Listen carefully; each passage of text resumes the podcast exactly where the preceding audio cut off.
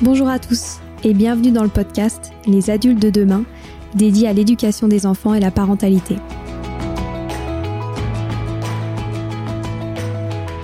Les adultes de demain, c'est une conversation entre d'un côté une mère, Sylvie Descleb, 5 enfants, entrepreneuse depuis plus de 30 ans dans l'éducation, directrice d'école Montessori, éducatrice, créatrice d'un organisme de formation et écrivaine dans l'éducation. Et de l'autre côté, sa fille, c'est moi, Stéphanie.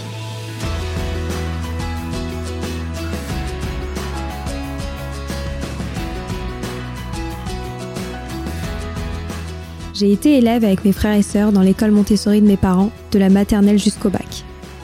Du haut de mes 27 ans, je me suis toujours rendu compte que cela faisait nous des profils assez particuliers, suscitant de nombreuses interrogations.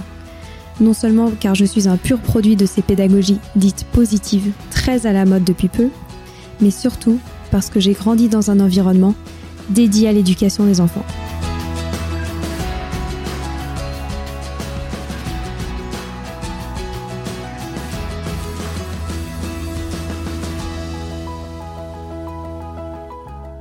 C'est pour cela qu'on a décidé, avec Sylvie, ma mère, de créer ce podcast et d'utiliser notre histoire pour répondre à ces interrogations sur les enfants d'aujourd'hui qui seront les adultes de demain.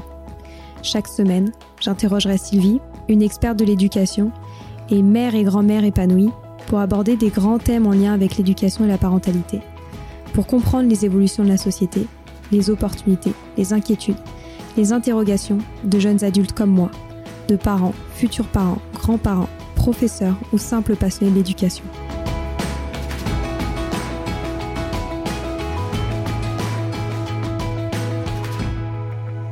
Car comme le disait si bien Maria Montessori, l'enfant est l'avenir de l'homme et nous souhaitons vous donner des pistes de réflexion et de potentielles réponses pour offrir aux enfants le plus bel avenir. Nous inviterons également des experts pour partager leur expérience sur des sujets qui nous passionnent. Alors, merci pour votre soutien et bonne écoute sur les adultes de demain.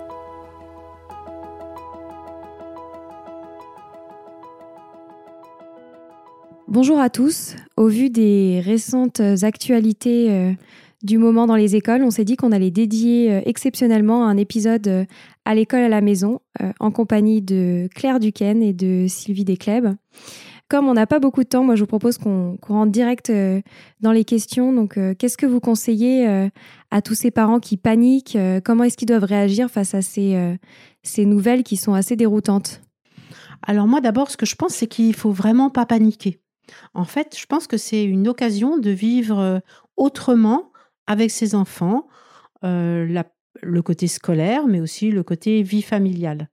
Je pense que c'est c'est une occasion de s'impliquer plus dans, l'instruction de ses enfants, pas l'instruction que des maths, du français, mais un peu de tout. Et je pense qu'il faut vraiment pas le vivre euh, comme un moment d'angoisse, parce que sinon les enfants, quel que soit leur âge, vont, le ressentir de cette façon-là, et euh, du coup, eux aussi vont mal le vivre. Il ne faut pas non plus que ça devienne une contrainte, parce que je pense qu'on peut vraiment, en tant que parent, vivre ce moment-là comme un moment vraiment très agréable, et aussi peut-être un moment pour euh, remettre en place des nouvelles règles de vie à la maison. C'est un moment de, parenthèse dans nos vies, euh, que, quelque chose que, que nous n'avons pas vécu depuis très très longtemps et qui va être peut-être l'occasion de vivre autrement. D'abord, on va pouvoir euh, je pense, euh, prendre des nouvelles résolutions. Par exemple, euh, euh, couper les téléphones et les, écrans à certains horaires, mais que tout le monde coupe ses téléphones et ses écrans. Donner du temps à 100% à ses enfants, et vraiment à 100%, et de ce fait, euh, quand on va avoir besoin d'avoir du temps pour soi, pour que les adultes aient du temps pour soi, ce sera beaucoup plus légitime euh, de demander à ses enfants d'être euh, plus autonomes dans, la gestion de leur jeu ou de lire un livre ou de, temps calme. Et parce qu'on sait que quand même beaucoup de, parents qui font l'instruction en famille on, on exerce souvent une activité en même temps, donc c'est possible. Et du coup, alors, comment est-ce qu'on passe de parents à prof à la maison Alors je pense que justement c'est là une des questions, c'est qu'il ne faut pas que les parents deviennent un enseignant. Je pense que le parent va, devenir, devient pendant un certain temps, quelqu'un qui va accompagner l'enfant dans des apprentissages, je dis bien des apprentissages, mais ne va pas devenir l'enseignant de ses enfants. D'abord parce que euh, il y a un côté émotionnel très fort avec ses propres enfants et qu'il est donc difficile euh, de d'enseigner euh, avec beaucoup de, bienveillance, etc. Parce qu'on va pouvoir peut-être plus plus vite s'énerver parce que plus d'inquiétude. Donc il faut que je pense que les parents ne se voient pas comme un enseignant, mais un un accompagnant et donc du coup organiser les choses autrement qu'elles ne seraient organisées à l'école. Mais du coup concrètement pour l'enfant, ça veut dire quoi? Je pense que il va falloir organiser la vie autrement, c'est-à-dire définir des horaires où là, il va être en train de travailler, des horaires fixes chaque jour, une quantité de, de temps euh, différente selon l'âge de l'enfant, on pourra en parler après. Un espace réservé à ces moments euh, d'apprentissage. Donc, on peut toujours trouver un espace à la maison. Je ne sais pas hein, si les parents ont un bureau, peut-être réserver un petit coin du bureau. S'il y a une chambre d'amis, euh, peut-être un espace dans la chambre d'amis. Euh, si c'est la chambre de l'enfant, bah, un endroit dans la chambre de l'enfant et des horaires. Et à ce moment-là, chaque jour, à la même heure, à cet endroit-là, ce sera le moment des apprentissages.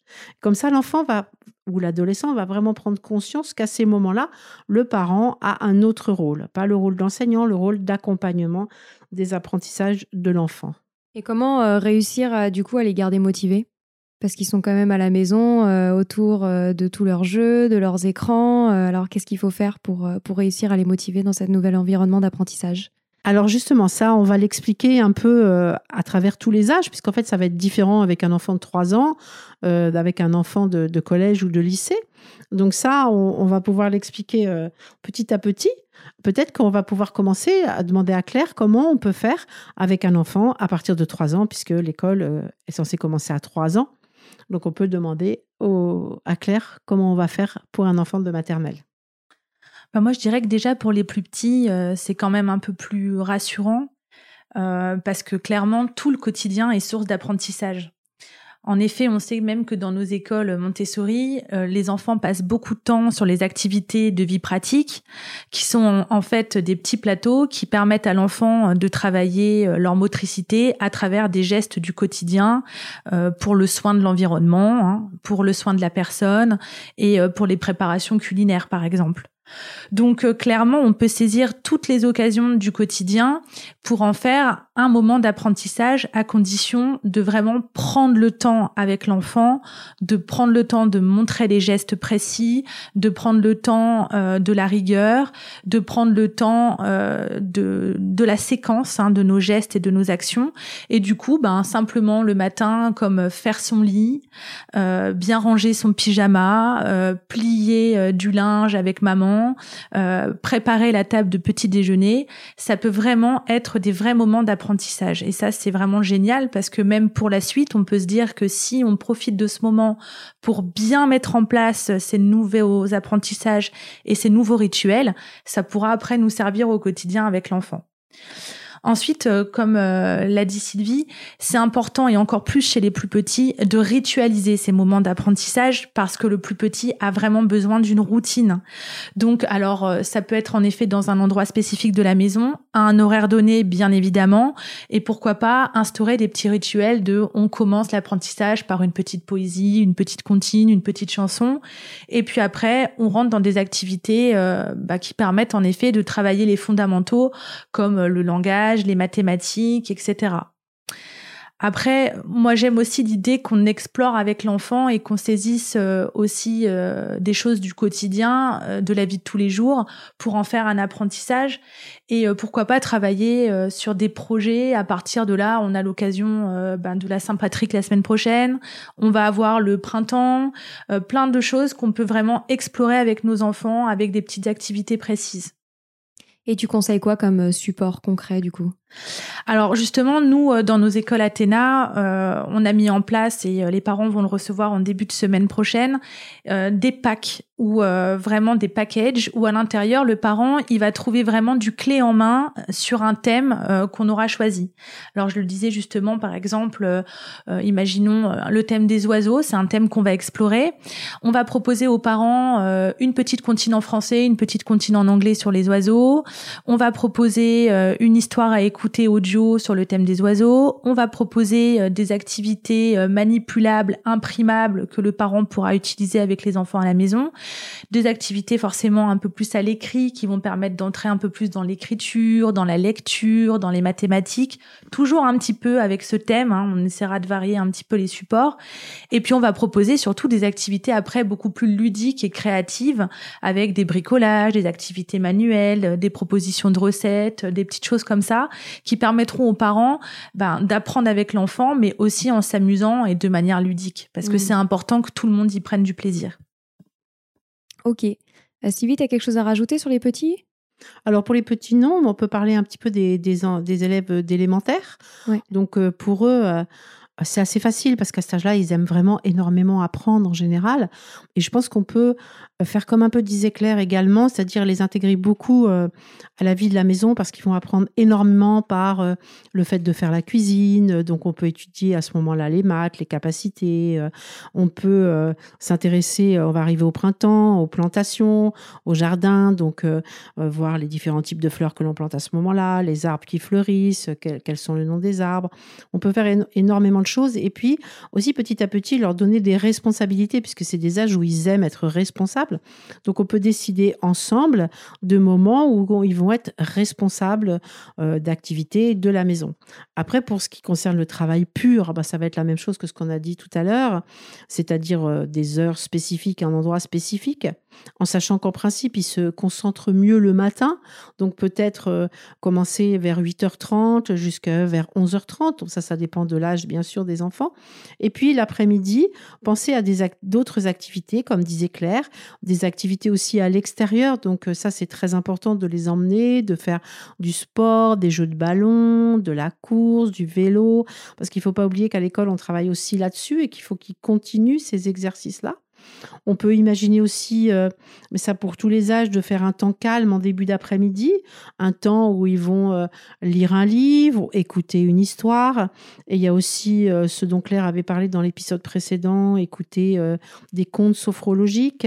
Vraiment un temps calme en début d'après-midi qui peut durer de 1 heure à 2 heures, ou pendant ce temps-là, d'ailleurs, le parent qui est à la maison pour faire son télétravail va pouvoir aussi faire les activités qu'il a, qu'il a à faire.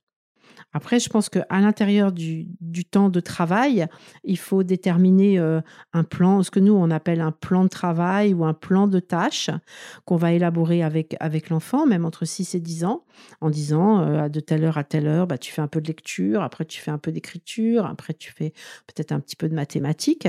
Et après, essayer le plus possible de le laisser qu'il soit autonome dans ses apprentissages quand c'est possible, bien sûr. Donc en utilisant, comme on disait, des, petits supports que l'on peut trouver, comme les petits Montessori par exemple, qui peuvent accompagner euh, les apprentissages. Vous avez d'autres ouvrages à conseiller euh, du coup pour maternelle et primaire? Il existe pas mal de choses en parascolaire. Hein, donc, euh, je sais que nous, on utilise des, des cahiers qui s'appellent aussi cahiers du jour, cahiers du soir chez Magnard, où il y a la petite leçon, puis après des exercices d'application. Euh, je ne sais pas si, si, Claire, elle utilise d'autres choses, d'autres supports. Non, moi clairement, j'utilise les petits Montessori. Alors euh, celui euh, Je lis mes premiers mots, qui est super pour quand l'enfant commence à entrer dans la lecture. Celui sur Je dénombre et je calcule jusque 10. Ça, même en maternelle, c'est des supports idéaux parce que tout est dedans et c'est hyper facile à utiliser à la maison. Puis c'est un côté ludique qui, comme disait Claire, même pour le parent, c'est quand même un rôle plus agréable. Donc il ne refait pas l'école en fait, il apprend, ils apprennent autrement. Et ça, je pense que ça, c'est très important dans ce moment que l'on vit. Et du coup, euh, on peut passer au plus grand, donc euh, pour le collège et le lycée. Qu'est-ce que vous conseillez? Alors pour le collège et lycée, moi je, conseille aussi donc d'établir des, horaires de travail, sachant qu'un adolescent a besoin de, se lever tard, qu'on a beau s'énerver après eux parce que ils n'arrivent pas à se lever, mais, c'est une réalité. Il a besoin de se lever tard. Donc établir des horaires avec l'adolescent. Hein, donc ça peut commencer très bien à 10h30 jusqu'à 13h, après une pause de déjeuner, puis travailler encore un peu l'après-midi. Mais ça, je pense qu'il faut l'élaborer vraiment avec lui. Élaborer un contrat, ce qu'on appellerait un contrat, avec un emploi du temps précis de la semaine, adapté à son rythme à lui, et, euh, après des objectifs par matière. Des objectifs par matière que l'on se fixe ensemble. Après, je pense qu'il est important de, c'est pas de vérifier, mais c'est de, de, regarder ce que le jeune a fait. Parce qu'à l'adolescence, ils n'ont pas toujours conscience de, du fait que s'ils n'ont rien fait, bah, ça n'avance pas. Donc en fait, il faut qu'on le fasse gentiment avec eux. Ces objectifs sont fixés un petit peu froidement, hein, parce qu'il ne faut pas y mettre d'émotionnel. Et on voit où ils en sont, comment on peut faire autrement, comment on peut améliorer sa performance, etc. Et c'est justement un moment qui peut être très agréable pour, euh, pour l'adulte de partager euh, euh les apprentissages du jeune, mais peut-être autrement. Par exemple, on étudie l'économie, on va lire un journal ensemble, on va, on va je sais pas, écouter les nouvelles. si on fait de l'histoire, on peut aller visiter un musée. Vraiment faire un apprentissage aussi accompagné, mais autrement. Et après, au quotidien, je pense qu'il faut aussi, avec, avec, avec ces jeunes, euh, reprendre les activités ensemble, c'est-à-dire par exemple euh, faire une sortie, euh, faire une partie de tennis, faire un jogging, aller faire du vélo. Pensez que c'est peut-être le moment où on va reprendre un lien avec, ses enfants c'est pour moi un signe d'une aide de reprendre un lien avec ses enfants. Peut-être aussi une possibilité de développer un sens des responsabilités, une certaine autonomie, euh, un sens de l'organisation, parce qu'on va l'accompagner dans cette autonomie, l'accompagner dans cette prise de responsabilité. Et, euh, donc, je pense que ça peut être vraiment un, moment agréable. Puis peut-être aussi euh, de renouer avec la nature Mm. Parce que la chance qu'on a euh, dans ce malheur, c'est que pour le coup, on tombe au début du printemps et euh, on nous conseille énormément des activités d'extérieur aussi pour prendre l'air et puis pour se dépenser un peu. Donc euh, aller observer la nature avec les plus petits aussi, ça peut être super, même par rapport aux animaux, aux fleurs qui commencent à éclore. Et Sylvie le disait tout à l'heure, la pratique d'activité physique parce que c'est des vrais apprentissages et même chez les plus petits, la motricité c'est très important. Donc euh, des petits jeux de balles avec eux, euh, des petites rondes, euh, des petites courses poursuites, mais essayer tous les jours de ritualiser aussi un petit moment dehors d'activité physique parce que c'est important aussi. Puis je pense aussi repenser aussi aux activités manuelles, manuelles et artistiques parce que et puis aussi les jeux de société. Mais par exemple euh, faire de la couture euh, euh, se mettre à peindre faire de la pâte à sel du modelage. En fait il y a énormément d'activités que que l'on n'a pas le temps de faire puisque les, les, parents travaillent beaucoup. Et peut-être que c'est le moment de même pour les adultes ça leur fait du bien de remettre des, des activités comme ça en place à la maison avec ses enfants de faire les choses ensemble sur le blog de Sylvie, on partage souvent justement des idées aussi de jeux de société qui peuvent être très sympas à pratiquer en famille et qui souvent euh, donnent du plaisir aussi bien aux parents qu'aux enfants. Et puis ce que je crois aussi, c'est qu'il faut que le parent réfléchisse à une nouvelle organisation de sa journée aussi. Par exemple, euh, on sait que faire les repas, ça, va, ça prend un peu de temps. Donc peut-être euh, imaginer que le matin, on va s'organiser pour euh, préparer euh, deux repas à l'avance. Comme ça, ce moment-là sera, sera plus tranquille. En fait, essayer vraiment de s'organiser autrement. Je pense qu'il faut, il faut penser ce moment autrement pour, pour que ça se passe le mieux possible. Mais est-ce que les parents doivent du coup s'inquiéter potentiellement du niveau de leurs enfants et potentiellement des, des pertes euh, de cours qu'ils vont euh, subir pendant ces quelques semaines d'absence à l'école. Alors pour moi, non, il faut absolument pas s'inquiéter parce que euh, bah déjà, les programmes sont quand même assez répétitifs en fonction des années. Hein. par exemple, le CE2 va beaucoup ressembler au CE1, le CM2 va beaucoup ressembler au CM1, la sixième va reprendre énormément de notions de, du primaire, et puis c'est comme ça un peu toujours. Après, bon, c'est vrai qu'on a tous une inquiétude par rapport aux examens, au bac, au brevet. Donc là, moi, je, conseille euh, aux parents de, d'acheter des, brevets, des, des, des anabrevets, des anabacs, par, pardon, corrigés, parce que c'est important que justement ce côté autocorrection qui pourrait être remis en place aussi, où le jeune fait ses exercices et se corrige tout seul, pour pas que le parent ce soit lui qui dise c'est faux, c'est juste. C'est pas du tout bon de prendre ce rôle-là, je, pense. Mais je pense qu'il faut vraiment pas s'inquiéter, parce qu'en plus, euh, c'est évident que les choses seront revues en fonction de ces moments que l'on vit. Claire, tu as quelque chose à rajouter?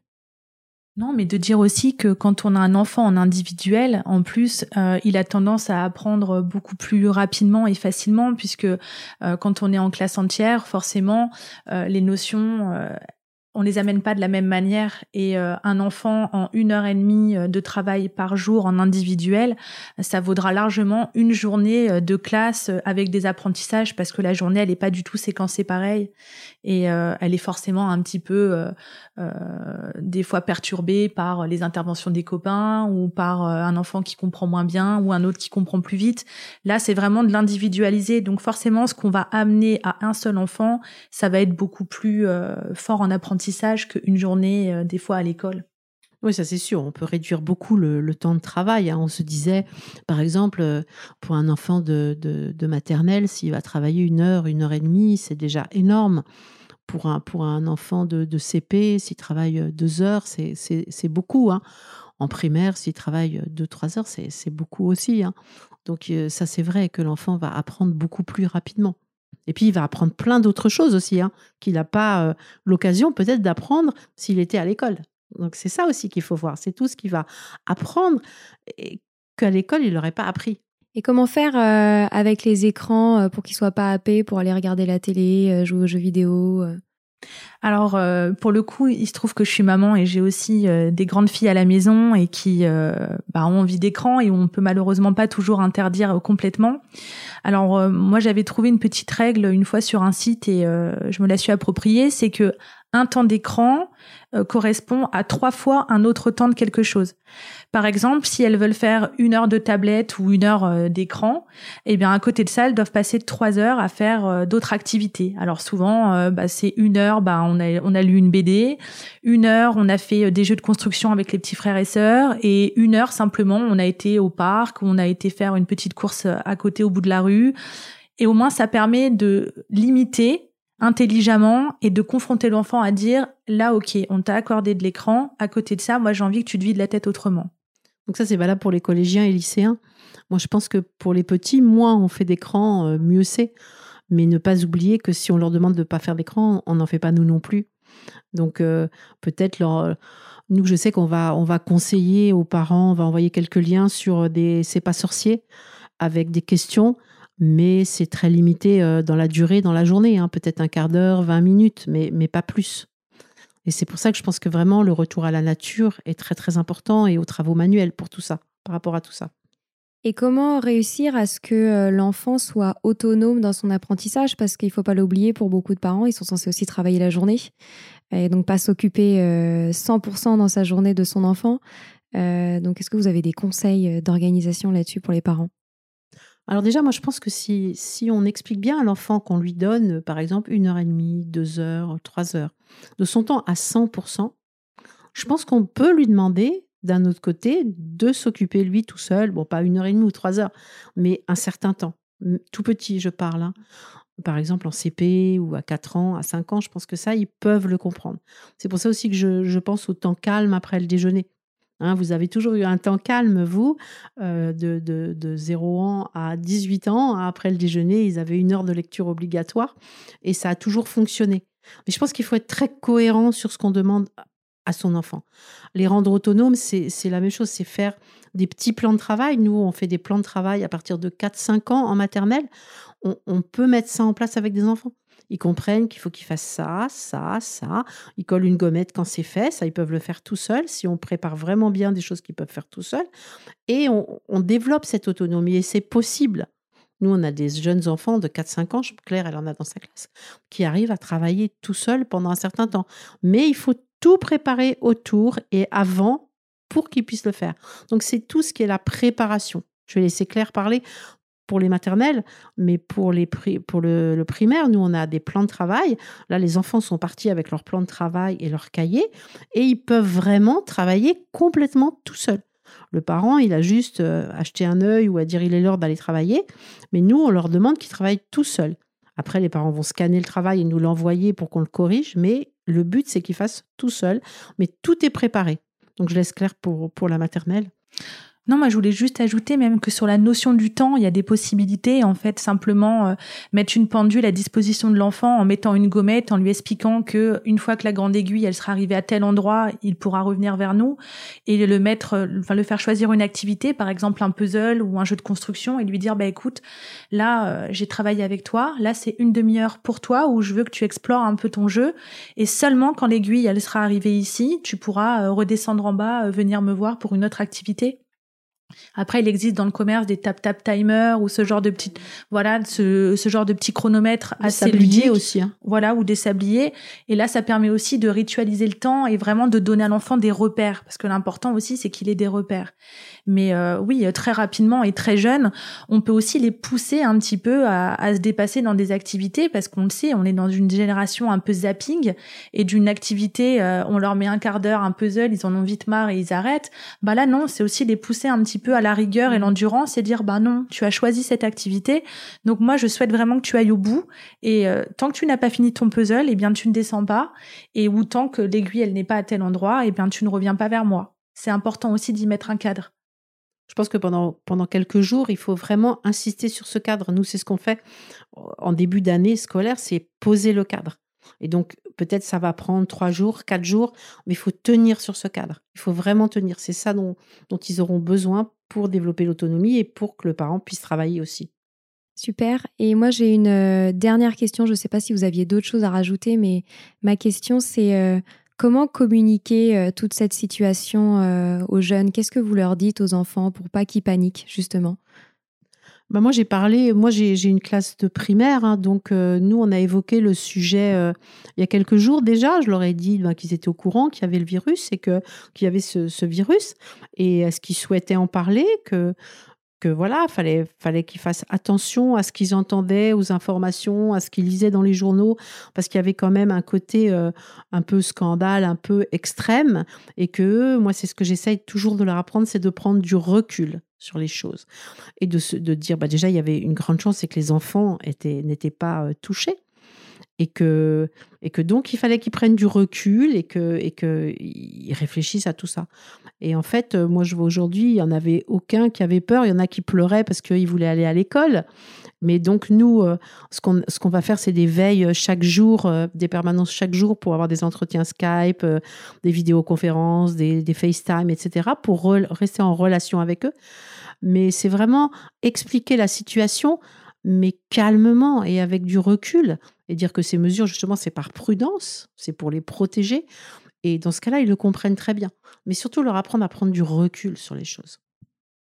Après, même pour les petits, nous, on a pu euh, même réinstaurer ou insister sur des apprentissages comme le lavage de mains, comme euh, voilà l'hygiène. C'était, c'est quand même nous dans nos classes quelque chose qu'on travaille beaucoup avec les plus petits. Donc là, ça a donné aussi du sens à cet apprentissage.